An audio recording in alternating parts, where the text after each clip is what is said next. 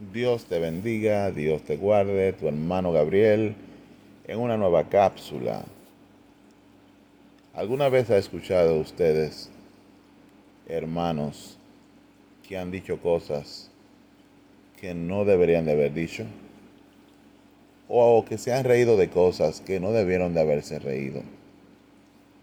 O de que tal vez usted ha visto algo que tal vez posiblemente no sea abiertamente pecado, pero tiene apariencia del mismo. Pues esta cápsula va a tratar de manera bien breve acerca de estos eventos. La palabra de Dios la vamos a estar viendo en tres diferentes pasajes. El primer pasaje que voy a estar leyendo está en 1 Corintios 15, 33. Dice, no erréis las malas conversaciones corrompen las buenas costumbres. No erréis. Las malas conversaciones corrompen las buenas costumbres. Esto es la Reina Valera. Esta palabra conversaciones en el griego tiene una connotación de conversaciones por personas que son que tienen compañerismo contigo. Por eso la Dios habla hoy traduce de la siguiente manera: No se dejen engañar como alguien dijo, los malos compañeros echan a perder las buenas costumbres. O sea, las buenas tradiciones, las buenas costumbres, la buena enseñanza, las cosas que son edificantes pueden ser dañados por conversaciones impropias de ciertas compañías. Hay otro pasaje que está eh, directamente asociado a esto eh, está en el mismo, en el Primera de Tesalonicenses 5, 22. Dice, apartaos de toda apariencia de mal. Apartaos de toda apariencia de mal. La palabra apariencia del griego se puede traducir como forma de cosas, o sea, la apariencia externa. Puede también significar especie especie de cosas o forma de. Entonces, se nos está mandando, tanto en primera de Tesalonicenses 5:22, a que nos apartemos de todo aquello que parece pecado, ojo, que tiene apariencia de pecado, y en primera de Corintios 15:33 nos dicen que no podemos tener todo tipo de compañías ni todo tipo de conversación. Hay un pasaje que me llama mucho la atención que es donde mayormente me voy a basar, que es Efesios 5.4. También se nos dice que tampoco tengamos palabras deshonestas, ni necedades, ni truanerías que no convienen. Efesios 5.4, 4, perdón, subraya la palabra truan, truanerías que no convienen. Hay un comentario en la página, en la página de Facebook de la el Ministerio Reino de Dios dice, el humor en exceso debe evitarse porque resulta inevitablemente en alguna fuga de poder espiritual. Con mucha frecuencia, el poder de un mensaje puede disiparse por la conversación despreocupada, por simplemente utilizar de manera inadecuada el humor. Bien hay tres cosas que yo quiero subrayar. Primero es que nosotros debemos de cuidarnos de qué conversaciones tenemos y de ciertas compañías que pueden corromper las buenas costumbres. Dos, que tenemos que cuidarnos de aquellas cosas que aparentan ser pecado, de toda especie de mal y de toda cosa que parece pecado. También la Biblia nos manda a cuidarnos. Y aquí también nos manda a cuidar las conversaciones deshonestas en Efesios 5.4. Las cosas que son consideradas necedades y que no tengamos payasadas que no convienen.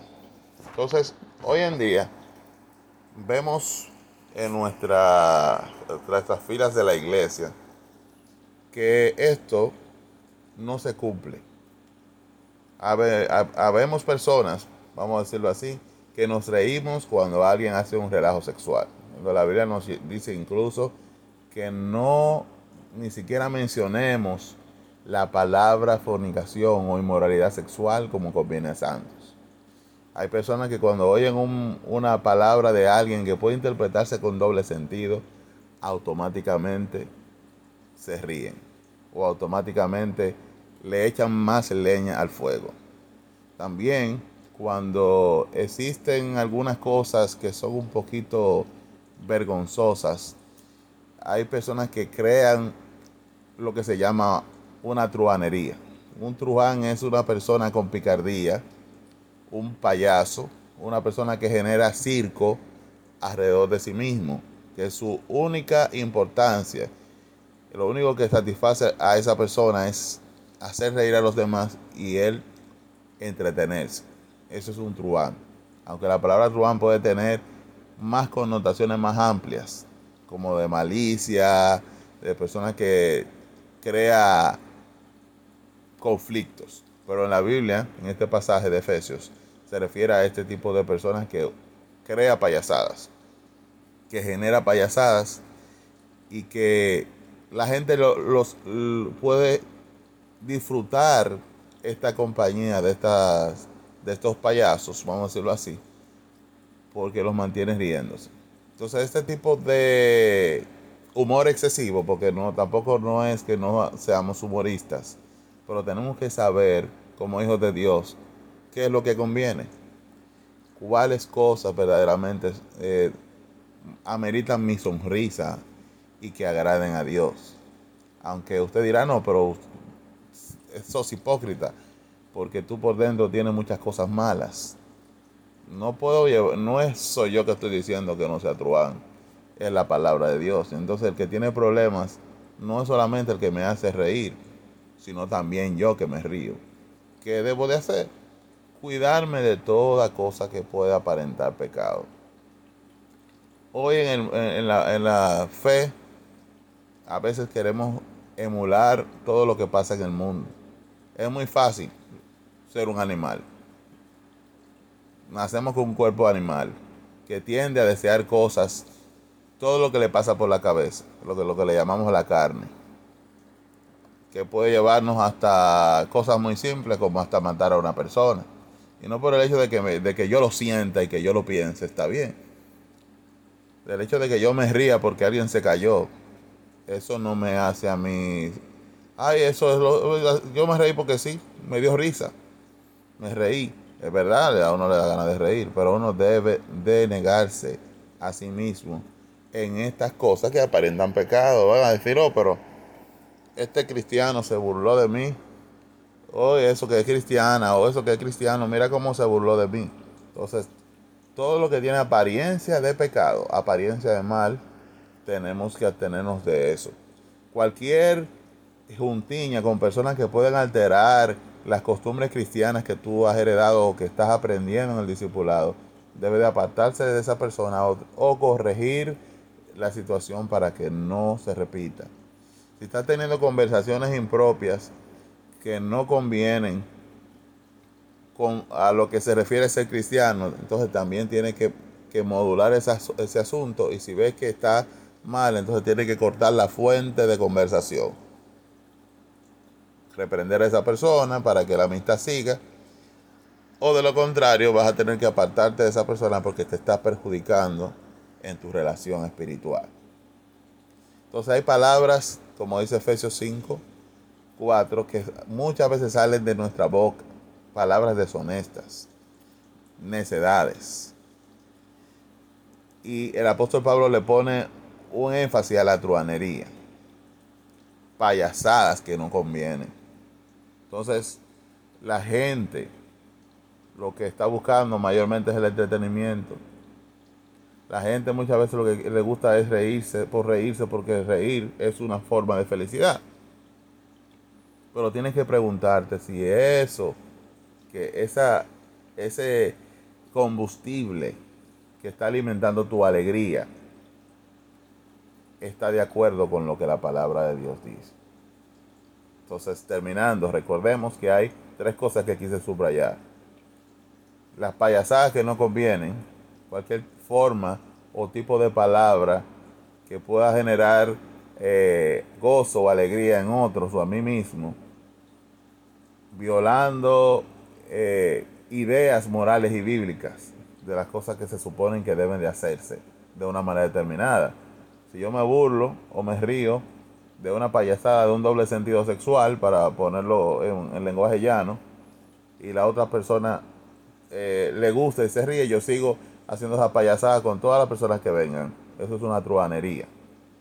No necesariamente del contexto sexual, pero sí de algo que puede hasta perjudicar la fe, como relajos que la gente hace, que tumbando hermanos eh, en el suelo, o oh, recibe, agarra una persona y lo pongo en el piso o relajando que te bautizo y viene y, se pasan el día entero en una playa bautizando gente de que, de que jugando, de que, que yo soy el pastor. Eso es una payasada, eso es una truanería. Conversaciones deshonestas, muchos memes, que nosotros lamentablemente hemos llegado, yo he llegado a, caer en eso muchas veces, en memes que te dan risa, pero que son malos. Memes que te insinúan cosas. Memes que te, que te hacen reír y entonces tú como cristiano no debes de compartirlo y lo sigues moviendo. Y ah, pero mira qué risa, mira qué risa. Eh, eso está mal. Lo digo en general y también me lo digo a mí mismo.